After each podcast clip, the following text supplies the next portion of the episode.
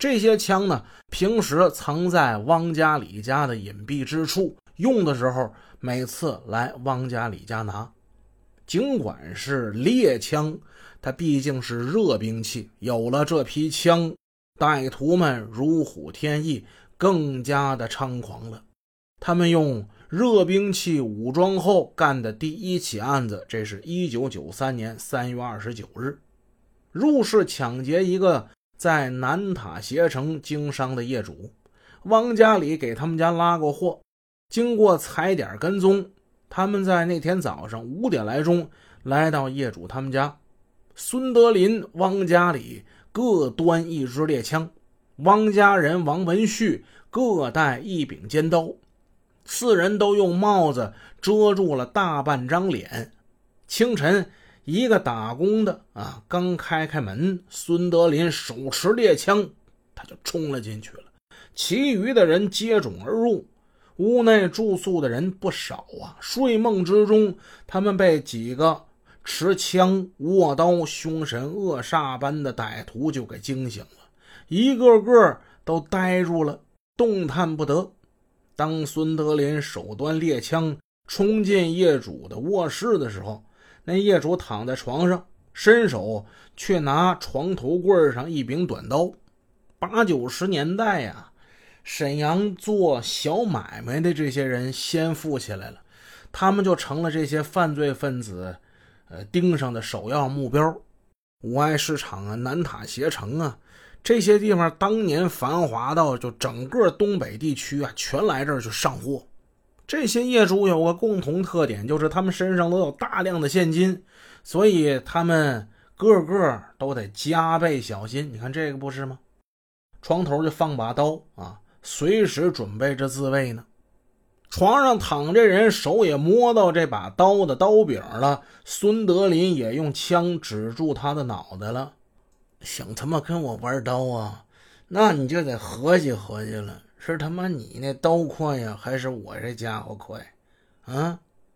业主当时就害怕了，已经握在手里的刀，他把那刀放到床头柜上了，把手举起来了。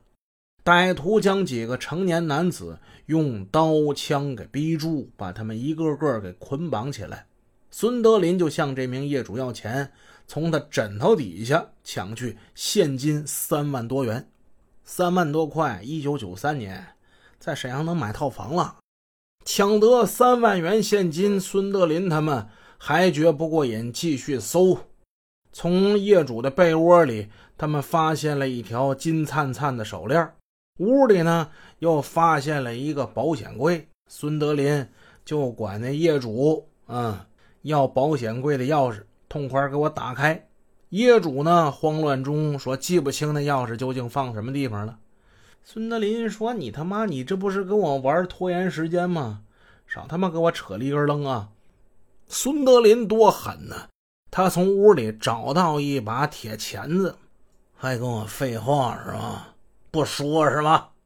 他拿那铁钳子就夹住业主的耳朵，咔嚓一拧。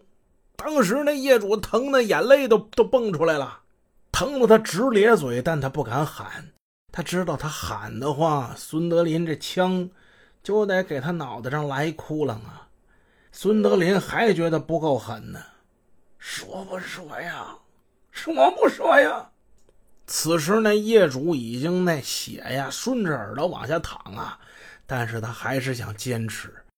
那金柜里的钱太多了，这要是被抢去，他他就不用活了。孙德林火大了，他拿起猎枪的枪托，狠狠地砸向业主的脑袋。就听啊，啪！那位说：“这砸脑袋咋出这声了呢？”枪走火了呗！孙德林用劲儿太大，拿枪托砸人的时候，哎，这手就扣动扳机了，子弹一下就出了膛，射向了天棚。这时候呢，满屋都是烟尘呐。这是他们头一次在室内开枪，孙德林当时吓坏了，他快步往外跑，来到门口，问在外面望风的汪家里。怎么样？外面声大不大？汪家里这时候他站在门口，他也害怕。大大，哥枪咋响了呢？